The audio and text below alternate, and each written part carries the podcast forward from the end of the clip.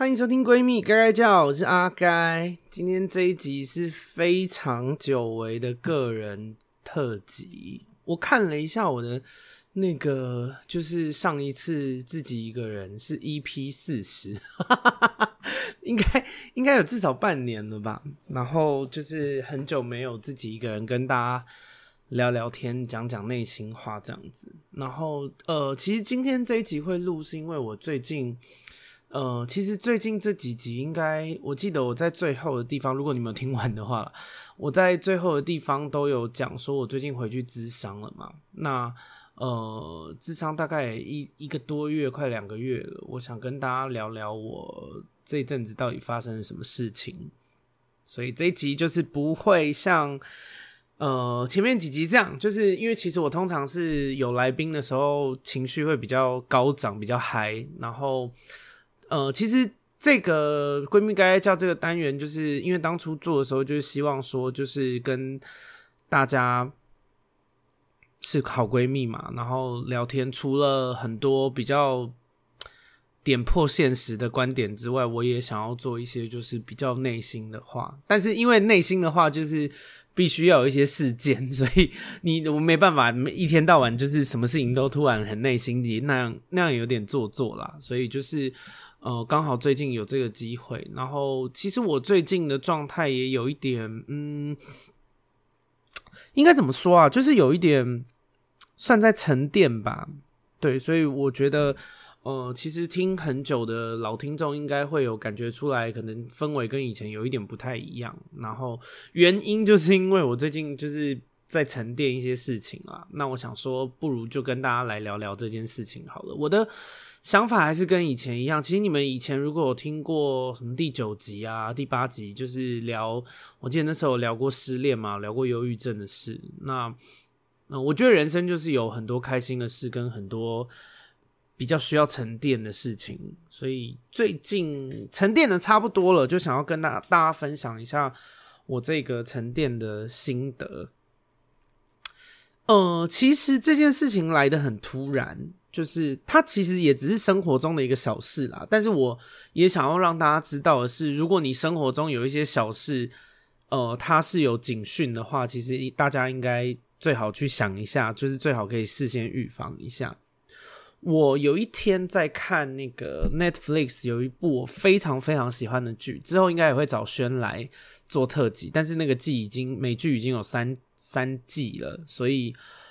哇，应该有得聊，但是我就是不会再像一周年一样一次聊四个小时啊！我觉得那个有一点，就是除了很逼自己之外，我觉得学有点快被我逼疯了。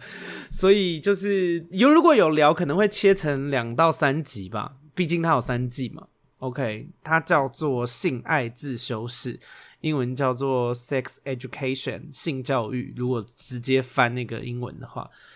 呃，这部剧我之后会跟轩聊，所以剧情我不太做太多的介绍。那反正里面有一个女，算是女主角，她是，呃，就是这个角色其实会让我有一些带入自己成长的过程吧。就是这个女主角是她，嗯，没有交代她爸爸去哪了，可能有我忘了。就是她，就是从小就是。虽然是妈妈在顾他，但他其实比较像是自己在顾自己，就是很早熟的一个角色。然后他要自己赚钱啊，自己养活自己，然后自己念书这样子的一个角色。那在第三季的时候，发生了一件事情，就是他的妈妈，因为他妈妈一直算是有一些怎么讲啊？哦，他妈妈是会嗑药，就是呃有在乐界，可是因为你呃应该怎么说，就是。这些毒品其实是有分级的，那有分好戒跟难戒，但他妈妈可能就是碰到一级毒品，就是那种海洛因啊、古柯碱那种，就是真的超难戒的那种，所以他就会一直在必须得戒，然后又不断复发的这个过程里面。那呃，反正就是在讲说，因为等于女主角从头就是从小到大都不是都是自己照顾自己嘛，那结果后来。妈妈不知道跟谁又搞上了，就生了一个妹妹，呃，小女主角很多岁这样子，然后反正就是妈妈又没有顾好那个小妹妹，因为妹妹很小嘛，其实妈妈应该要自己把她顾好，就妈妈又嗑药又没把她顾好，那 等于妈妈失能，就是政府就把妈妈送去乐界。那她可是妹妹太小了，也不可能交给姐姐养，姐姐也还未成年呢、啊，所以法律上面的做法就是他们会让这个小妹妹有一个安置的家庭，就会有一个类似是呃不是真的跟她有血缘关系，但是还是会养她的人。那我不知道大家有没有看过这种类似的事啦。我有一个很好的朋友，就是我之前有去过他们的 podcast 叫疯女人聊天室，呃，一个 YouTuber 叫泰辣。那泰辣有说过，其实他们家因为泰辣是南投人，他以前在九一受就是大地震的时候，曾经他是有呃也是有类似这种事情，就是被安置，因为是小朋友，可是。呃，就是小朋友还是需要有有监护人嘛，有有人照顾他。但是因为他在，我忘记确切是怎样，反正泰拉也有类似的事。可是泰拉那时候遇到的这个人就没有很好，就是还会罚跪，他可能只是想要跟家人联络，就是去打他之类的。然后，可是在这部剧里面，这个妹妹她安置的地方的人对他是真的是很好的。然后，反正。他的妈妈就是从那个乐界的地方偷偷跑出来，想要把妹妹带走。他想要把妹妹，就是好像到什么墨西哥边境，就是远离美国这样子。然后他也他也发现说，那个安置机构就是不算机构啦，寄养家庭的妈妈真的是爱他的小孩，可是他又觉得，嗯，不是滋味。就是他觉得，哎、我才是你们妈妈，怎么怎么你们好像都跟这个明明跟你没有血缘关系的这个。假妈妈这么好呢？对，但其实我们比较现在，现在二零二一年，大家都知道血缘并不是一个真的很可靠的东西，就是爱是存在在彼此的相处过程之间的，跟血缘其实没有绝对的关系。那但反正妈妈还是很吃醋啦，妈妈就想要把她带走。那可是最后在紧要关头的时候，被女儿找到了，女那个大女儿女主角找到了。就是反正就阻止他做这件事。他说：“好，你真的要带他走，我我可以假装我不知道这件事情。可是我我希望你去想一下，就这件事情对妹妹她真的好吗？就你把她带到墨西哥，你也没有能力养她，你你你还要克服你的药瘾的事情。那呃，好，你你你爱她，可是你能给她什么呢？你有办法一直照顾她吗？她要过重复跟你过一样的人生吗？反正她妈妈最后没有带妹妹走，就是把妹妹留在。”寄养家庭这样子，那呃，这个女主角她虽然是一个，哎、说不要讲太多，就会更完整的介绍起第三季的剧情。呃，这个女主角她虽然是一个就是自立自强的人，她也表现得比较叛逆、比较凶，在学校，但是她其实是一个成绩非常好、很喜欢念书的女生，只是她没有表现出来，跟她外表很反差啦，就很像那种恰隆恰厚的流氓啊，但是很喜欢念论文，那类似那种感觉。OK，然后。她就得到一个机会，因为她算是他们学校的资优生，她的那个成绩是很好的。那呃，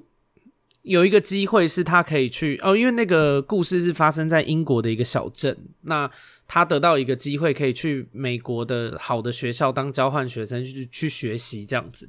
可是他没有钱，因为我前面有说他一直是自己照顾自己嘛，自自己想办法赚钱这样子。那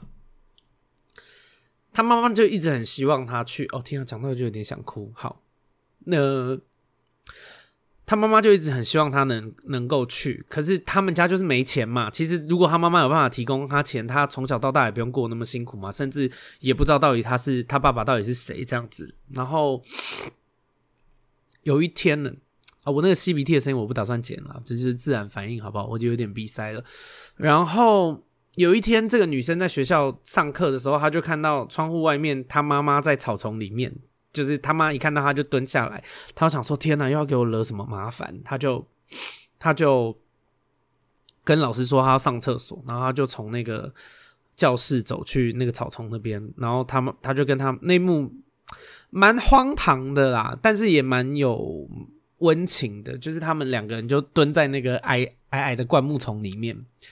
然后。他就说：“你怎么还在这？你来找我，你不怕被抓吗？你现在已经被通缉，你偷偷跑出那个乐界的地方，然后你这样被抓会后果会很严重。你在干嘛？”然后他妈妈就是跟他说：“其实他想清楚了，他那个寄养家庭的妈妈是真的对他们好，就是不要在意他的感觉，去呃，他身为妈妈没有办法做好的这一块，就是。”呃，就是他他还是可以可以去找，就这个寄养的家庭的妈妈，如果真的对他们很好的话，其实是没关系的。然后他就拿了一笔，就是拿了一笔钱，不知道是偷来的还是怎样，就是他拿了一笔钱给女主角，他就说你应该要去。被这个机会对你的人生是很有帮助的。反正意思就是说，你不要过跟我一样的人生。妈妈，妈妈，妈，呃，这是这不是他讲的话啦，但其实心里面的潜台词是：妈妈人生很荒唐，走走错过很多路，做错很多事情，然后现在已经应该怎么说？就是想补救也已经太晚了。可是，呃，你你一直以来都很辛苦，我希望你不要重复过这样的人生。然后，女儿其实。不不太，就她对妈妈有一点愧疚，她觉得好像她站在寄养家庭的妈妈那边，就是没有站在自己亲生妈妈这边，然后还把妹妹送去给寄养家庭的妈妈养，他其实就是对妈妈有一种愧疚。他就说，他就说我不想要收你这个钱，就是你你自己类似说你自己去过自己的生活这样子，然后我我没有办法收你这个钱，因为我觉得。我觉得好像是我抛弃了你，然后他妈妈就把那个钱塞给他，他妈妈就跟他说：“没有，就是一直以来是我抛弃你，对不起。”哎，我不夸张哦。他妈妈讲完这句话，我那时候我记得我那天是休假，我我呃早上起来，然后我想说，因为我很爱这部剧，我想说我好好看一下这部剧，就是。就是你知道休假嘛？因为我平常工作压力也很大，那我想说，我休假好好把这部我很喜欢的剧看完。我看到这边，他妈妈一讲完这句话，我趴在桌上哭了十几分钟，然后，哎，停不下来哦。就是我有事，就我想说，可是我真的好难过，就是心里面有一个很大的难过跟悲伤的感觉，然后是。我就我就直接，因为我坐在电脑前面看，我就直接趴在电脑桌上面哭了十几分钟，然后哭一哭比较冷静了以后，我就因为我在哭的时候，这个剧还是一直播，你知道，Netflix 一直跑，一直跑，一直跑，然后我就把它按暂停，然后我有点被自己吓到，因为我没有办法控制，我我太难过了，然后我就按了暂停了以后，我就把眼泪擦一擦，然后我就想说，是不是最近工作压力太大了？就我我一开始的解读是这样，因为其实我跟我妈也没发生什么事嘛。我想说，可能最近工作压力真的太大了。那其实工作压力太大，哭一哭也好啦，就是把一些压力释放掉。我我其实觉得是 OK 的。好，但因为我还是想要看这部剧嘛，然后我又哭了十几分钟，那个剧又在那边播了十几分钟，这样子，我就把它拉回到他们进灌木丛那边。我想说，就是差不多那时候，然后再看一次，就是因为我中间十几分钟是落掉的嘛，那。我就拉回去看，然后又看到那个地方，就是他妈妈塞钱给他，又跟他讲说，一直以来是我抛弃你，对不起。我又再哭十几分钟，就 是就是，然后我哭完以后，我就想说，OK，不对劲，跟工作没有关系了，就是因为如果是工作压力很大，其实刚刚第一次已经哭了十几分钟，我应该要好了嘛。然后我又再哭了十几分钟的时候，我就发现。没有，这是我自己人生的一些课题。然后，嗯、你没有听过以前我的集数？我看一下哦，是第八集。那时候我有聊过我大学的时候忧郁症，然后有去有去咨商。那我就 我就想说，OK，好，那看样子这个问题比我想象中严重，我我得。就是时隔多年，我得再去治伤了。但是两次治伤的原因不一样啦。大学的忧郁症是因为我跟我爸、我后妈一些家暴虐待的议题。你们如果有人有兴趣的话，可以去听 EP 第八集。新的听众，那呃，但是这一次是我跟我妈妈的事情。应该怎么说？就是我其实从小到大跟。我妈妈感情是很好的，我们俩我是会跟，就是我是会跟我妈妈说，哎、我好爱你哦。然后我妈也会跟她说，她她爱我。我们我们我们甚至会聊性生活，就是我们母子的关系其实是很亲密的。但是，呃，我觉得亲密归亲密，但是我们还是会有一些状况嘛。就像大家可能跟家人的关系很好，但是跟你们还是会有一些冲突嘛。我我们也不例外。然后，我跟我妈是。因为我六岁的时候，我爸妈离婚。那呃，我家暴很严重嘛，小时候我爸、我后妈，我就是都会都会殴打我这样子。然后，呃，我妈妈在跟我爸离婚了以后，有好多年是重度的忧郁症，然后就是很常会想要自杀啊，然后要靠吃很多药才有办法好好睡觉跟维持一般的一般人的机能，就是上班什么之类的。那。我一直都知道这件事情，只是我我其实心里面一直有一个坎过不去，是，呃，我觉得妈妈过得很辛苦这件事情我，我我一直都知道。可是因为我长大，我到大学的时候有一次鼓起勇气问我妈，我就说我我小时候真的过得好好辛苦哦，过过得很惨。那你从来就是。你不是，就是你也说你爱我，你不是爱我吗？为什么？为什么你从来没有想过要带我离开呢？然后我妈大学的时候是跟我讲说，她她跟我爸离婚了以后，其实重度忧郁症，她自己都没有办法照顾好自己，她真的没有办法照顾我。呃，我当下其实是接受的，就是我我知道那个状态，他是真的自顾不暇。可是我没有再往下追问，因为我我不敢问。就是我我不知道你们有没有办法体会这种心情欸？就是站在我的角度，我我跟一般人的家庭不一样，我跟我爸的感情不好，然后我我已经算是没有爸爸的人，然后我曾经很。就是虽然我后妈会虐待我，但是我们曾经有一度，我大学自己就是我高中自己出来住以后，其实我们关我跟我后妈关系有变好，但后来又发现一些事情，我就发现哦哦，就是我把她当自己人，但其实她把我当外人，所以对我来说也很，就是对我来说是一件很伤心的事啦。我曾经有因为我后妈的事情，我有足足大概半年多的时间不跟人来往，就是我的我对人的信任有出了一些。很严重的状况，我不知道我可以相信谁，因为以前那件就是我跟我后妈有发生一些事，那那些事情发生之前，我其实蛮相信他的，我就觉得呃，他也有他辛苦的地方，因为我爸也是个烂货嘛。那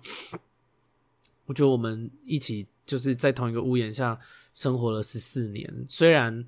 前期他真的对我很不好，可是我觉得他后来好好像有悔改，好像有改变，所以我就觉得那。其实也没关系，这样我觉得其实心里有一部分是因为我也很想要像我，其实小时候很羡慕其他人有能够有爸爸妈妈有这种亲人爸父爱母爱这种感觉，所以我当时对不管是对我爸，我小我从小到大对我爸跟对我后妈的宽容都特别高，就是我会去。做很多其实是那个年纪不应该做的事情，我也会承担很多。比方说，他们把我打一顿，没理由的那种打哦，然后事后跟我讲说，就是不好，就是对不起，就是他们情绪失控，可是家里状况真的很糟糕，我会体谅他们。诶，我真的会体谅哦，可是要跟你们讲这件事情是不对的，小孩不应该做这件事情。可是我觉得对那个年纪我来说，我我太我太想要有一个。正常的家庭了，嗯，所以等于是我后妈的事情发生以后，其实我很难过，就是我又我既没，就是我已经跟我爸，就我我已经没有爸爸了，然后我曾经把我后妈当家人，但是我也失去她了，然后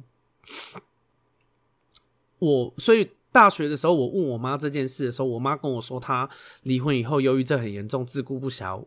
我就骗自己，我就。应该应该说，我就不敢再往下问了，因为我很害怕，如果我再往下问，他其实也不爱我，该怎么办？就是我就变成是一个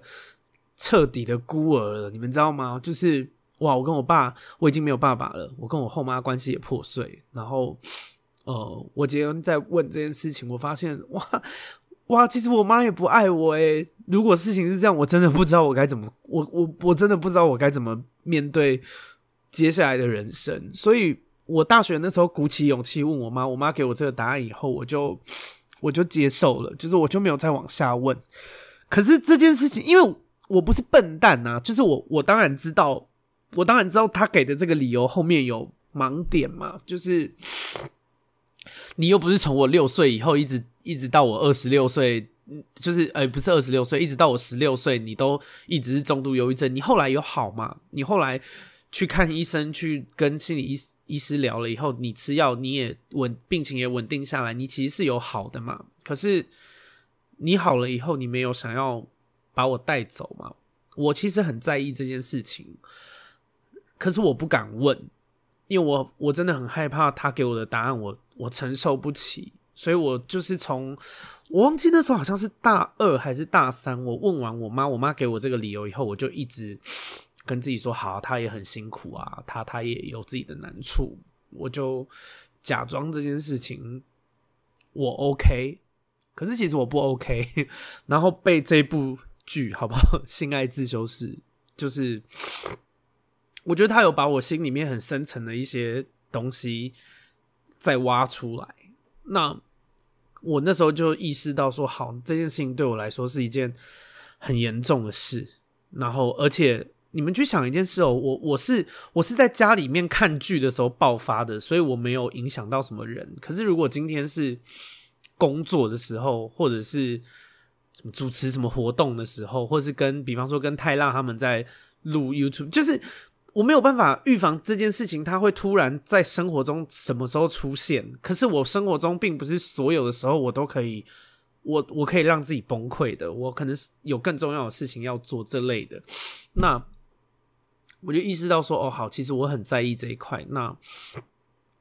我就上网找的那个咨商的事情，但我跟以前大学不是去同一家啦，我选了一家离我家比较近的，然后我也选了一家，就是呃，因为这个东西也会聊到一些同志的议题，所以我选了一家我很确定他是对同志很友善的，因为以前我大学选的那家，其实我当初有点犹豫，是因为他们是天主教的。然后我想说，哎啊，我是 gay 啊，我就一个天主教，就是我有这个犹豫的过程。但是虽然那次没有发生什么特别的事情，但是我不想要在第二次这一次我又需要咨商的时候，我还需要有这个顾虑，所以我就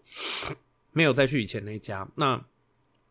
如果你们对咨商的事情有兴趣的话，我也会放在这一集的那个连接里面给你们。好，所以我就预约了这一次的咨商。那一开始是哦，而且这次的咨商比以前贵，就是以前我记得我大学时期是也是每周咨商一次，然后那时候是呃一次五十分钟，一次一千五。那但是我现在挑的这个是也是五十分钟，好像智商都是规定五十分钟一次啦，然后然后一周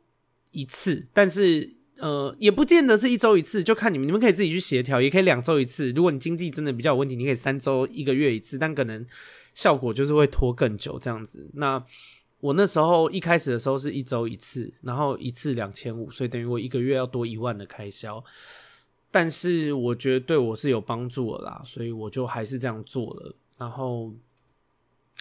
呃，跟大家分享这一次去咨商的经验，其实这个心理师他蛮。他蛮年轻的，因为我上一次是一个比较算是中年的女女生，那这一次是一个年年轻人，但是，诶、我觉得年轻并没有影响到他智商的品质。然后聊了很，呃，他用的治疗的，也不要说治疗，他用的智商的方式比较是，呃，列举几件，就是叫我列举人生有几件很不开心的事情。然后以及，呃，他叫我列举二十件不开心的事跟十件开心的事情，他要帮助我的怎么讲？我的想法就是，我们人生会有不开心的事情，一定是在这些不开心的事事件里面，我们感受到一些情绪。那我们为什么会有这些情绪？跟我们自己原本的观念可能有一些关系。可是其实有的时候，比方说像自责啊，比方说像是呃。就是有的时候这些问题真的不是我们的错，可是我们会把错揽在自己身上，或者是我们会觉得自己不值得，自己自己不配得到好的东西，就是有一些很深层的观念啦。那他要帮他想要做的事情是帮我把这些不对的观念之间的连接解开，然后可是就是方式会比较强烈，就是有有的时候他会。带我回到有点像是回去过过去的那个现场，可是那个对我来说冲击力其实是很强的，你懂吗？就是，呃，比方说我要回到小时候家暴的现场，我要再一次面对我被虐待这件事情，这这件事情对我来说其实是很，就它就是一个伤口，即便我现在已经三十岁了，我想到你看，你看我今天，因为呃，就是我聊的时候，其实我还是应该听得出来，我还是蛮有情绪的嘛，就是。即便我现在已经很大了，可是这些事情对我来说还是很难受的。对，所以要回去那个事发现场对我来说很不容易。可是我知道我得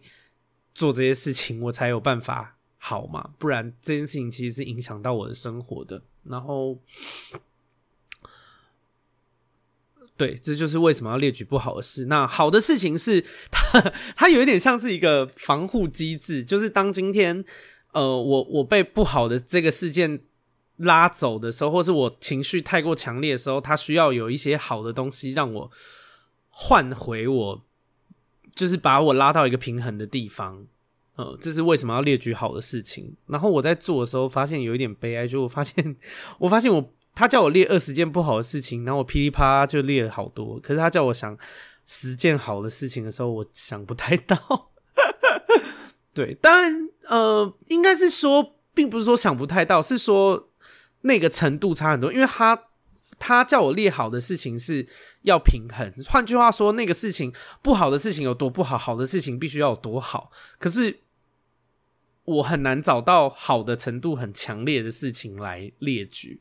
呃，然后反正整个过程里面也是。他得先，其实过程就蛮长的。呃，我跟大家说，如果因为其实我我自从讲了智商的事情以后，其实有非常多的听众来跟我聊智商的事。可是我我真的不是专业，我虽然念过社工，我学过初阶的智商，但是呃这件事情如果你们想要去进行的话，还是直接去找咨商师聊。我只能跟你们说几个基本的观念，就是呃原则上第一次、第二次是不太不太，你不会太有非常明显的。改善的感受的，因为第一次、第二次的时候，虽然还是会收钱，但他比较比较像是他在理解整个过程的状况，然后他要知道他必须要用什么方法来帮助你，所以第一第一次、第二次会是效果比较，我自己个人认为会是效果比较弱的时候啦。然后还有一件关于智商正确的事情是。有什么感受都跟智商师说。如果你害怕、你不舒服，你觉得这个方法太强了，你觉得智商师讲的话实在是让你太赌烂了，你们你真的不喜欢跟他智商，那就换人，完全没有问题。这是这个才是正确的做法。而而且我坦白说，就智商一次也不便宜，就是不要 不要白花钱，好不好？OK。那我记得是那个时候，我们一开始的时候，诶，我是讲那二十件事情，真的很常哭诶，然后。也是，也是在这个过程中，你会在我我我会更认识自己一些，然后有发现到，因为我很久没有去再去检视这些事，检视这些事情对我来说是一个痛苦的事，所以我真的没事不会做这件事情。然后，但我有发现我在小时候的呃身处这个环境里面，到我大学那时候大二大三。去咨商聊这件事的想法，跟现在三十岁了再回头看的时候的感觉是很不一样的。然后，当然是有帮助啊！喂，一个一个礼拜两千五没有帮助，我可以笑吗？就是对啊，这对我的人生是确实是有帮助的啦。只是这个过程强度真的是蛮强的。然后。我印象比较深刻的是我，我记得我一开始去的时候，他在跟我解说的时候，我有跟他说，我说我说呃没关系，我们不用花时间讲这个，因为我都知道，我我以前是社工，初阶的东西就是你该告知的义务，比方说呃，如果智商的过程是绝对保密的，但是如果呃有一些督导或是其他人，他们可能因为哦，因为咨商师是这样，他们也会有自己的主管跟 boss，有有一个职位叫做督导，他们得去。类似他的主管，他们得去看我们的这些档案，跟他到底实际上做了什么事情，来去调整这位心理师他中间给我们的呃方式对不对，或是有没有什么地方是违反伦理的。所以，哦、他就是会告知我说，哦，我们的这个记录基本上只有他会看得到，以及他的督导。就是他的主管会看得到。那如果我在过程里面基本上是保密，但是如果我在过程里面我有透露说，比方说我要去死，或者是我要杀了谁，那 sorry，他还是得通报，就是可能得报警啊，得得让其他人知道，就是这件事情是法律的规范，没有办法。那我我就跟他说，没关系，你不用跟我解释这个，就是我都知道，我以前是我就是念这个的，有有修过相关的。然后他就说。他就说：“哦，好，我就说对，所以就是呃，我希望我们聊的时候，我们的方式可以换比较不一样的，嗯、应该怎么说？因为我会知道他在干嘛。如果他用的一些技巧或或者是呃说说话的方式是我学过的，我会比较容易分心啊。我有直接跟他说，因为我学过，所以我会我会没有办法投入，我会我会非常清楚明白知道你在干嘛。所以呃，我们的。”就是我们之上的过程里面，可能看可不可以跟我的方式换比较不一样的，对，不然我我可能会就我的情绪会被干扰到这样子，嗯，然后他他有说好，他笑得蛮开心的，就是他觉得诶、欸，就是 来了一个不一样的人这样，然后，呃，中间还有一度是。就是那时候我也知道要干嘛，因为我们平常聊聊智商的时候是坐着的嘛。然后有一次我们聊一聊的时候，他就突然站起来，把他的椅子推到我前面，然后我就说：“哦，你来了来了，我知道他要干嘛。”我说：“好，现在要还原现场，是想象谁在这边？”他说：“对啊。”他说：“我说好。”他说：“那你有没有办法想象你你爸跟小时候你就在这个位置上，就是？”在你面前，现在上演这个事件，因为我在跟他讲二十件不开心的事嘛。那其中有几有几件是我爸殴打我这类的，然后他就说：如果你现在穿越时空，回到那个时间的当下，你想要做什么？想要说什么？我觉得他其实是想要帮我把愤怒的情绪、委屈的情绪释放出来，可是我做不到诶、我那时候就愣在那边，然后我就看着。前面的这个区域，然后我就说，我真的是在讲道理哦，好处女座，就是我我没有对他大吼，我也没有，就是我没有说你怎么可以这样，或者是你真的太差劲，或者揍他还是什么。但如果我真的要揍他，那就是挥空气啊。但是我并没有做这些事情，我就是很冷的跟他说，你是大人，你不应该做这件事情，这件事情对小孩是不公平的。然后。就是你要不要看看你现在正在做什么事？就是比较是这种这种方式。那就是我不知道，我觉得我好像有一点，其实我一直以来都有一些情绪上面的障碍，就是我很我很难发飙这件事情是呃，应该说你你们有看过我的一些影片，或是呃 Podcast 的老听众，你们一定会有从。我的整个整个 podcast 里面听到我人生有发飙过，可是为什么会特别拿出来讲？就是因为我太少做这件事了，这件事情对我来说很难得。然后我发飙这件事情对我来说我是开心的，就是我觉得哇，我我很有勇气耶，我把我的愤怒展现出来，这件事情对我来说是很开心的，所以我会特别去提。所以你们可能会觉得说，哦，我好像脾气很大，或者是我不要惹我，我生气很恐怖，但其实我是非常少生气的。然后，呃，就是一直以来都有这个问题啦。然后那个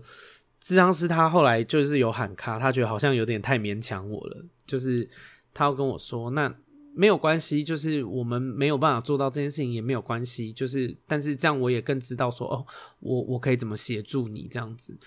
但是其实那一天回去以后，我蛮沮丧的。可是我沮丧的原因可能跟你们想的不太一样，就是我会觉得说，哎、如果我真的有一个机会穿越到过去，我就只想做这些事吗？我我难道我难道没有更有勇气，就是去呃怎么说？就是我我我看我难道不想扁他一顿吗？然后我难道不想我我为什么不能据理力争的替自己出一口气呢？就是我其实有在生气自己这件事情，我就觉得。那如果今天我爸真的发生什么事，然后我我终于有一个机会可以好好教训他，我当然不是打讲打他，就是我可以好好骂他一顿，让他知道他是一个多烂的人，什么这类的时候，然后我竟然没有勇气做这件事情，我我就是觉得自己蛮没用的，嗯，那所以我就蛮沮丧的。但是我后来有想一件事啦，就我觉得这个方式好像不是很适合我，因为我会有一种好像我在演戏的感觉，你懂吗？就是因为他在呃，智商师邀请我想象我爸跟小时候的我正在现场，然后要求我做出反应啊，实际上并不在啊。就是对我来说，我其实呃，我也会觉得有一点别扭，就是。明明就不在我，我觉得我好像在演一出舞台剧给不知道谁看，给他看，给我的智商师看。所以后来就是我有跟我的智商师说，我们可不可以，就是我我们可不可以换一种方式，就是呃不要用假想他们在现场的方式做这件事情，因为这件事情对我来说很像在演出，可是我没有办法自然的做到这件事，他太像在演戏了，我我是做不到的。然后所以后来我们就换一种方式，那我觉得。呃，我觉得换的那个方式就比较适合我，就是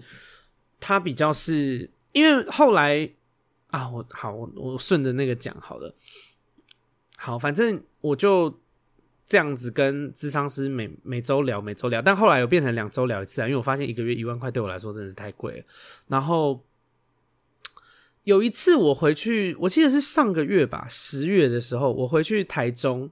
因为我妈住台中啊。我本身是台，我是在新店长大的台北人。那但是我妈住台中啊，我跟我爸跟后妈关系也不好了，所以我就是如果有长假要回去看家人，我就是回去台中看我妈这样。然后我回去台中的时候，我有让我妈知道说我最近又开始在咨商了，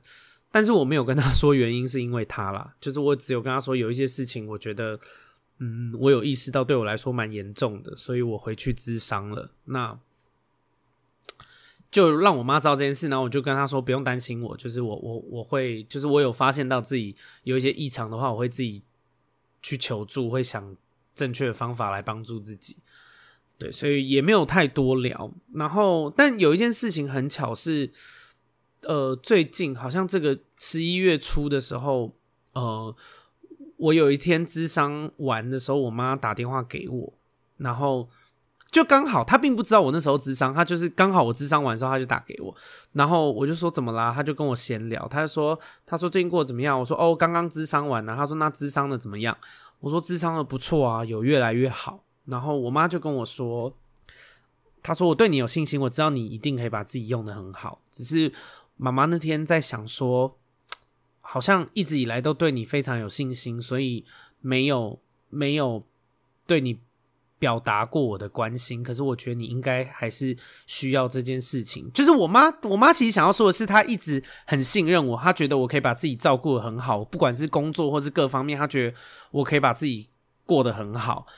可是可能也是因为放心，所以他不会关心，因为他对我很有信心，他觉得我可以处理得好的情况下，他就不会问我说：“哎，好不好啊？什么？”因为他自己已经有答案了嘛，好不好？好，就他心里面是这样觉得。那。可是他那天就跟我讲说，他觉得虽然他对我很有信心，可他觉得他还是应该要表达他的关心，可能可能对我们两个关系会更好。然后我就跟他说：“哦，你你会你会这样想？”我就说：“好啊，谢谢。就是我需要，就是如果你你不介意的话，你可以多表达这件事情，就是我会感受到爱，这件事情对我来说是重要的。”然后我妈我妈听了以后很开心，她就跟我说：“真的哦。”他说她那很好诶，她就她就很开心，她就跟我说，她说她那天突然在想，就是呃，我也不知道我妈为什么突然想这件事情，但她就突然在想亲子关系的时候，她就突然想到，然后他觉得她应该要多做这件，就他觉得他应该要做这件事情，对我们两个是有帮助的。我就跟他说，哦，那很好，就是我确实是需要这件事情。然后我们那天就，因为我我就智商完，我还是要骑车回家嘛，我就一边戴戴我的耳机，就是一边骑车一边跟我妈聊天这样。然后我妈就跟我聊到说一些，因为亲子的关系，我我妈跟我外婆，就是她的她自己的妈妈也有一些状况，就是她就有跟我讲说，像是以前她跟我爸刚离婚的时候，其实我妈是万念俱灰的，然后她是，就是因为婚姻对我妈来说是一个很重要的事情，她其实有一些非理性的想法，就是她把。一个女人的价值跟婚姻几乎是完全绑在一起了，所以当她跟我爸离婚的时候，她就觉得说，我的男人不爱我，我的婚姻失败，我身为一个女人，婚姻却失败，我是一个很失败的人，就她会把这些事情扣在一起，那嗯，但这件事情其实是不对。可是我觉得怎么讲，就是我们这些旁观者讲起来很轻松，可是对这个人的观念来说，他真的就是这样，他就会他就会很难过，他就会活得很辛苦嘛。那嗯，就是其实他当时离婚的时候，对我妈来说是人生非常大的一个打击，她也非常难过。然后我妈就跟我说，她当初在离婚的时候，因为过年那时候，就是她就变成在跟。自己的爸爸妈妈过嘛？那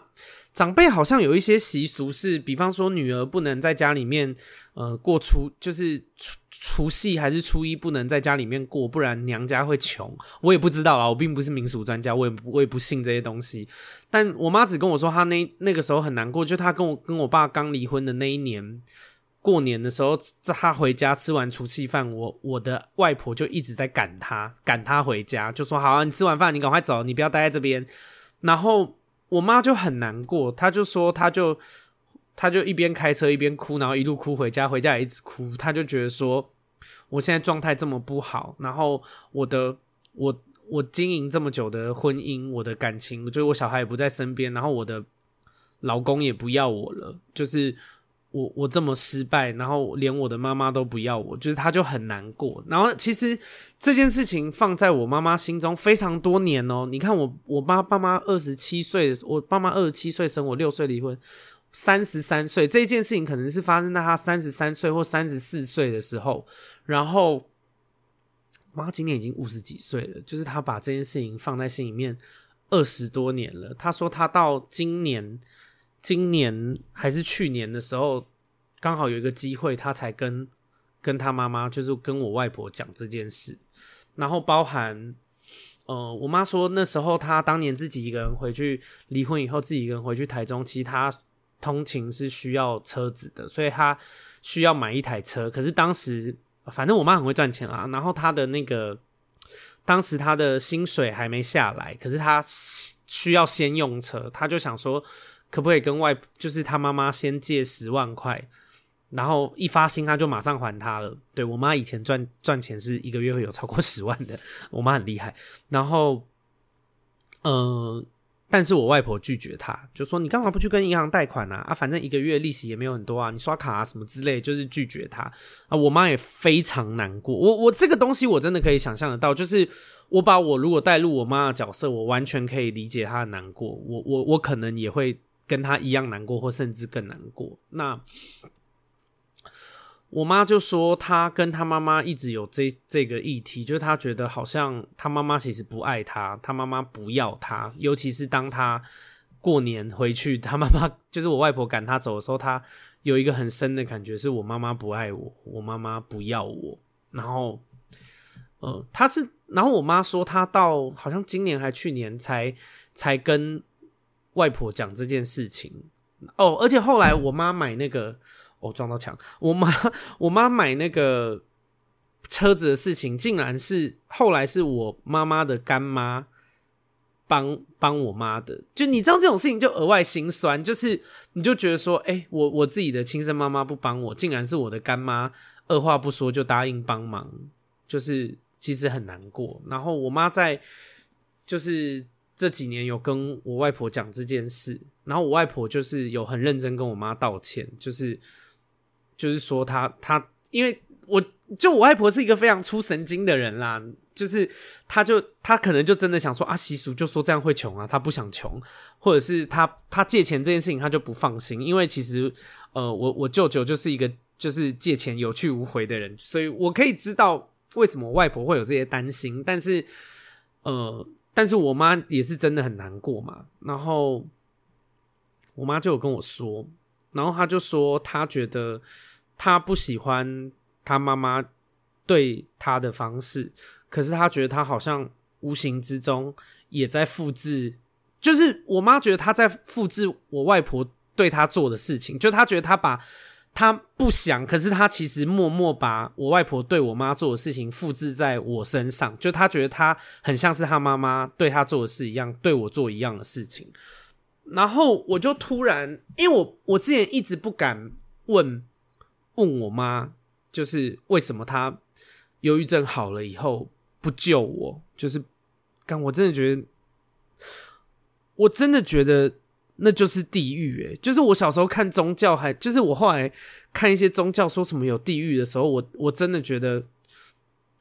我我觉得我小时候的那个环境就叫做地狱，就是你你们知道，呃，我我以前有听过宗教有一个说法，就是说什么第十八层地狱、十七层地狱，可能每天你要被剥皮啊，你要被。你要被削骨，你要被挖眼球还是什么的？可是十八层地狱什么都没有。十八层地狱就是带你回到你人生最痛苦的时候，然后每天都在过那个时候。我我跟你说，十八层地狱就就是我觉得我的十八层地狱就是我小时候那个样子，那个就叫做十八层地狱。然后呃，我就所以我没有办法体会，就是为什么我妈，你就是你你到底为什么不救我？就是你。我我一直心里面就觉得说，哎、你你看，我爸妈离婚的时候，我妈已经三十三岁了，我那时候才六岁，然后我会觉得说，你你从来没有想过吗？就是你你一个你一个三十三岁人，你都受不了，你都没有办法待下去的环境，你你怎么会觉得我一个六岁的小孩，我我有办法在这个环境下好好长大？你你到底就是你怎么可能会这样认为？然后。反正我妈跟我讲说，她觉得她在复制外婆的模式以后，我也不知道，我就突然有一个灵感嘛，还是一个胆子，我就跟她讲说：“嗯，妈，我想要跟你讲一件事情。”她就说：“好，你说怎么了？”我就说：“其实我会去咨商的原因是你，就是我就因为我妈其实只知道我去咨商，但她并不知道我我其实是因为她就是我跟她的关系的这件事情去咨商的。”然后，但我妈听了以后也蛮冷静的，她就说，她就说，哦，我我其实有在想有这个可能。然后我妈就跟我说，那弟弟，我猜猜看，为什么你会去咨商，好不好？我就说好啊。然后她就说，我妈就跟我说，你是不是觉得？妈妈抛弃你，妈妈不不要你，然后我就一直哭诶、就是我就因为我我也没我讲不出话来，然后我就跟他说，对，就是这件事情其实埋在我心里很久了，可是我不敢问你，我我真的好害怕，我好害怕，我问你以后我就。我就会连你都失去，然后我就我就变成一个真正的孤儿了，就是，所以我我好，就是这件事情压在我心里面好久了，然后我一直不敢问你，我很害怕，可是我我曾经是用骗自己的方式来不问你，可是我现在到了一个坎，就是我没有办法再骗自己了。我需要知道这件事情的答案，可是我其实很害怕。然后你跟我说实话没关系。如果如果你觉得，哦，好，等一下我擦个眼泪。呃，我就说，如果你觉得你觉得带着我，其实会，呃。让你没有办法再开启下一段婚姻，让你不好认识对象，你可以直接跟我说，我可以明白，就是我我可以理解，就是这件事情。那如果你只是，比方说你，因为其实我妈很不适合当妈妈啦，她她真的很不会顾小孩，她也不喜欢顾小孩，就是她真的，我觉得他们那个年代有一些是被逼着一定要生小孩啦，但是因为当初我我妈怀孕的时候，我。我阿嬷就是她的婆婆，有跟我妈说，如果这胎生出来不是男生，不是儿子的话，我儿子要去外面搞别的女人什么，那就是你的问题。就是反正呃，我我阿嬷当初也有做很多虐待我妈的事情，这也是其中一件事。然后，所以我妈其实是对于呃有小孩这件事情，其实是。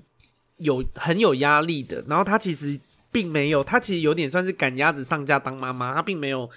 做好准备，她也没有，也没有很想要，她不并不是在很想要做这件事情的情况下做这件事的，所以这也是为什么后来我长大以后一直在跟周边的朋友，也包含现在正在听这个 podcast 的你们，就是如果你们你们生小孩这件事情，你们只是觉得年纪到了该做这件事，或者是你们是就是被其他人说服做这件事，人真的是麻烦你们不要做这件事。呃，对你们自己跟对小孩本身都是很不好的一件事情。然后，好的，扯那么远，好。哦，我就跟我妈说，如果你只是，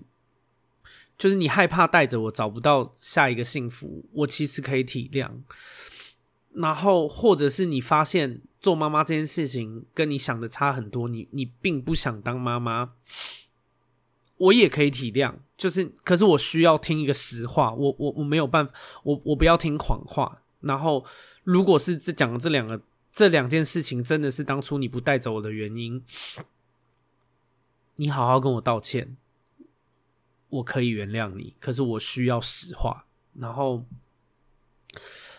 呃，我妈否认，然后我我也相信啊。她说，其实当初她她根本除了自顾不暇之外，她并没有她并没有预料。虽然我妈现在已经又结婚了，但她并没有觉得这件事情一定会发生。她也没有很积，就是她并不是很积极的往。往这个地方走的，她也没有觉得她一定要去认识男人，她甚至对婚姻其实是很很排斥跟恐惧的，甚至在就是，呃，我妈会当认识她现在的老公，其实也是她后来回台中忧郁症好了以后，过几年她朋友介绍给她的，然后呃，这个男生就是她现在的老公，当初跟我妈求婚的时候，我妈其实一开始是拒绝的。然后那个男生还很生气，那个男生还觉得说：“哎、我们都已经几岁了，就是你如果没有要跟我结婚，你以为我是来跟你谈恋爱的？你在跟我开玩笑吗？”就是就是他老就是现在老公，当时我妈拒绝他的时候，他还有点生气。但我妈当时其实很害怕，她并没有想要再结婚，她也没有，她也不知道她准备好了没，她也不知道她是不是这辈子一定要做这件事。所以她有跟我讲说，真的不是因为什么要认识新男人的缘故，完全不是，只是。啊，就牵扯到别的议题，就是他他觉得，呃，第一个是当下真的很差，而且呃，我跟我，我爸跟我妈并不是闹上法院离婚的，他们是协议离婚的。当初在协议离婚的时候，其实我爸这边踩得很硬，就是说小孩是绝对不可能给他的。然后那个离婚协议书里面也有写。那我妈当初除了是没有办法照顾好自己，所以答应这个条件之外，是因为哦，我刚好说，其实我。我阿嬷对我妈是非常不好的，那可是家里面唯一一个挺挺我妈的人就是我的爷爷。那可是我爷爷就是，我觉得长辈还是有一些那种就是什么传承香火的概念啦。然后他们就就是我妈就觉得我爷爷很需要我，然后如果他真的把我带走了，对对，整就是第一个是我爸也不愿意放人啦，第二个是他也觉得这件事情对。对那个爷爷来说非常残忍，然后，呃，然后我妈也有信心说，她知道他还是会对我好，我们还是会保持联络，所以他就，啊，再加上当时也万念俱俱灰，他就同意这件事。那其实其实，反正当初协议就协议了啦，你也很难后续再说什么。但是后来，呃，有另外一个方法可以。就是让我妈把我带走，就是证明我爸家暴这件事很严重嘛。但是，呃，反正我妈那时候认知也有一些落差啦。就是我，我其实那时候，我现在已经没有觉得我妈抛弃我了。可是，我现在有一些别的，就是愤怒的情绪。就是因为我后来跟我妈聊的时候，我妈跟我说，呃，除了这个刚我刚讲的这个原因之外，我妈觉得我小时候其实没有过那么不好。然后我听到的时候，我满头问号，就是我就说哈，然后他就说，呃，像我爸不是，就是有有也有带，就是带我们全家出国玩过吗？他就觉得其实也没有那么糟。我说带我们出国是，哎，我呃，我跟听众讲一下，我这是我到长到很大才知道的，我我后来还知道，我爸以前做的职业有一点类似诈骗集团，就是我爸会开旅行社。然后跟会员收年费，跟他们说哦，比方说你一年缴十五万啊，我包你至少一年可以出国三次，什么这类的。然后把那个就是收了一堆会员的会年费了以后恶性倒闭。对，那为什么会出国？因为他答应这些会员说，你一年至少可以出国三次。结果，那你就是你就是他至少要带他们出国一次嘛？就是那一次，他带着我们全部，就是我他带我后妈，我跟我妹一起出国去泰国。我人生就是跟他们还有联络，就是就唯一仅此一次。而且是为了诈，就是他的那个公司的，就是要安抚那些缴年费的会员。OK，就是所以这并不能算是对我好。而且你去想一件事，因为他自己也想要去玩，就是他跟我后妈想要去玩啊，总不能把我跟我妹放在台湾吧？你你懂吗？就也没有人可以帮忙他顾啊。就是你要说对我好吗？呃。不能算是对我不好，可是这件事情的主因也不是对我好，就是反正我妈在跟我讲这件事的时候，我就很傻眼，我就想说，哎、妈，这件事跟你想象中的不一样。然后我妈也会觉得说，哎、其实没有过那么差，就是因为反正我爸跟我后妈他们两个金钱观是有问题的，他们欠债两千多万，然后他们逃债躲掉这些东西，然后他们还。就他们还是很喜欢吃香喝辣，然后他们还是会举债，就是去我我家曾经有一度是有佣人的，哎、欠两千多万，然后就是银行就是也没有办法，就是被类似被管管控他们的金钱，好像后来我爸跟我后妈他们工作是没有办法报劳健保的，因为一报银行就会直接。联系那个他们工作的单位，直接扣款，好像三分之一还二分之一这类的。他们是做工作都是没有保劳健保的。那我就想说啊，我不怕讲这件事，好不好？如果有政府相关单位，就是因为这两个人就是王八蛋，所以如果大家要查，就是我很欢迎政府政府相关单位来，我把他们现在住哪边啊，什么都都给你们去抓他们，我完全 OK。然后，呃。就就是我妈会觉得说，请佣人好像家里过得还不错，可是我又听到我又头很痛。我想说，请佣人就是这是他们花费有问题，而且请佣人不是来照顾我，是照顾我弟，就是因为跟他们自己不想煮饭还是什么的。就是我我有就是我听了是就想说，哦，我妈跟我的认知怎么会落差这么大？就是我我小时候过得这么不好，结果我妈竟然觉得我甚至过得还不错，然后我就会觉得哦，头好痛哦，就是。怎么会有这种事？好，反正这就是目前咨商的状况，所以我后来有把这件事情跟我的咨商师说。但是其实对我来说还是好事啦，就等于是呃，我跟我妈和解，人生第一次这么大的和解啦。但是不会因为把这件事情讲完，呃，我就完全 OK 了，就是还是有很多事情要处理的。只是最主要的那个被抛弃的那个。很受伤的那个事情我，我暂时解决很大一部分，所以呃，目前就好蛮多的。然后这就是我为什么最近会回去咨商的原因。嗯，然后呃，我真的很希望大家可以重视这件事情。就是你看，其实我相信很多人并不会像我一样，你可能看剧哭一哭，你就觉得说，哦，好，这件事情不舒服啊，不舒服啊，那刚刚也哭过，那就算了。呃，我觉得，我觉得，我相信很多人会这样想。可是，如果这样想，就变成这件事情，你可能，你可能就要一辈子都没办法解决，或者你可能就要骗自己一辈子。我觉得这件事情太辛苦了，所以我我不要这样做。然后，但我得跟你们说，智商是一件非常需要勇气的事哦。诶，你去想，我要。我要重现我小时候的那些现场，这件事情对我来说其实是 其实是很累的。可是，呃，就像我现在每个礼，我现在已经不是每个礼拜，就是我每两个礼拜现在要去咨商的时候，我都还是我要我要踏进咨商室之前，我都还是要深呼吸一下，说好，准备好了吗？就是阿该，我们我们再更努力，就是我们再勇敢一次，为了让自己。的心理就是心理健康更好一点，即便算是我这种已经有经验的，已经我认为我已经算是非常勇敢的人，我都还是要这样对自己喊话。所以，嗯，如果大家因为听了这些东西去智商，我其实真的很开心，我觉得很荣幸，就是可以帮到大家。那我也鼓励，我也肯定大家肯去做这件事情的勇气，因为我知道这件事情不容易。可是我真的相信这件事情做完以后，真的会有很多不同的地方。所以，呃，希望大家可以加油啦，就是不要不要排斥这件事，然后心里面有一些难解的心结需要去处理这件事情。点都不丢脸，每个人都有心里面的伤痛，每个人都有非常在意的事情，这件事情非常正常，请你们不要因为自己心里面有一些很难过的事情，就就以为这很软弱，就以为这件事情很丢脸。没有，如果你们愿意为了这件事情去咨商，你他妈超勇敢，好不好？就是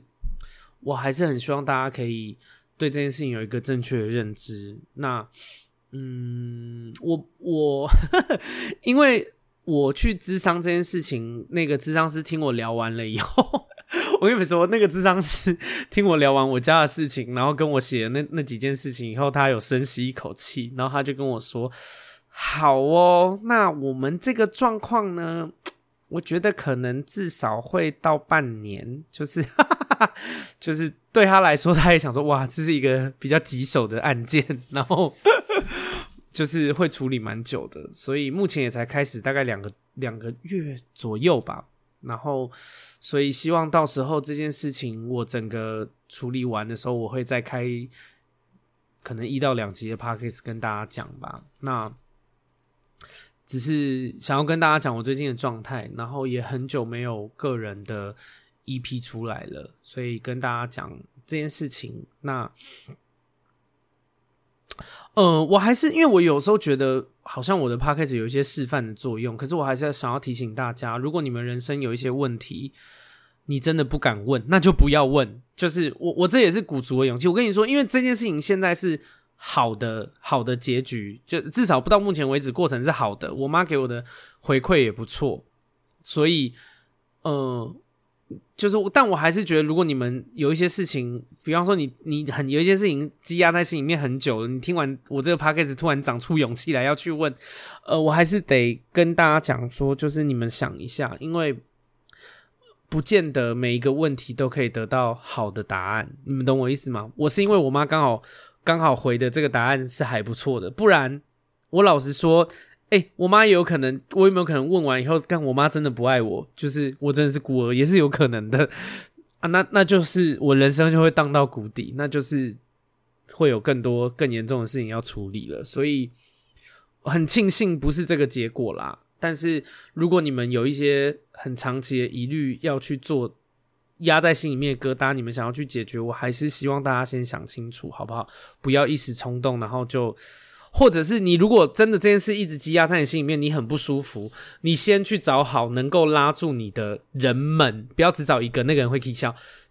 就是找不止一个人，找很多人，你确定，即便这件事情最坏的状况发生了，都还是有人能够接得住你，那你再去做好吗？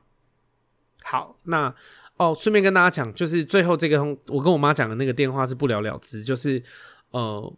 就是我妈。跟我讲完，因为我妈讲一讲，她就跑去工作了啦，所以也不算是有讲完。但对我来说，有一件好事是我知道说，哦，她其实不是不是不要我，只是她对于我从小到大长大有一些事情的认知跟观念跟我有很跟事实有很大的落差，所以我就是头蛮痛的。但这件事情就是，呃，就是还还是有一些智商的事情要要处理啦，所以就看到时候解决的时候怎么样，我再跟大家分享。那今天这集大概就这样，然后情绪有点满，但是嗯，我觉得闺蜜该该叫嘛，就是跟大家做闺蜜。那闺蜜之间本来就是不会不会永远只有很开心的事情。那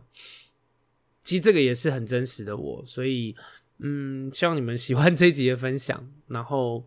闺蜜该该叫，我们下礼拜见。如果你喜欢我的 p o c a s t 请你分享给你的朋友。那呃，可以在 Apple Podcast 分享五星的评论，也。我都会念出来。那最后最重要的是，就是我最近智商真的好贵哦，所以如果你们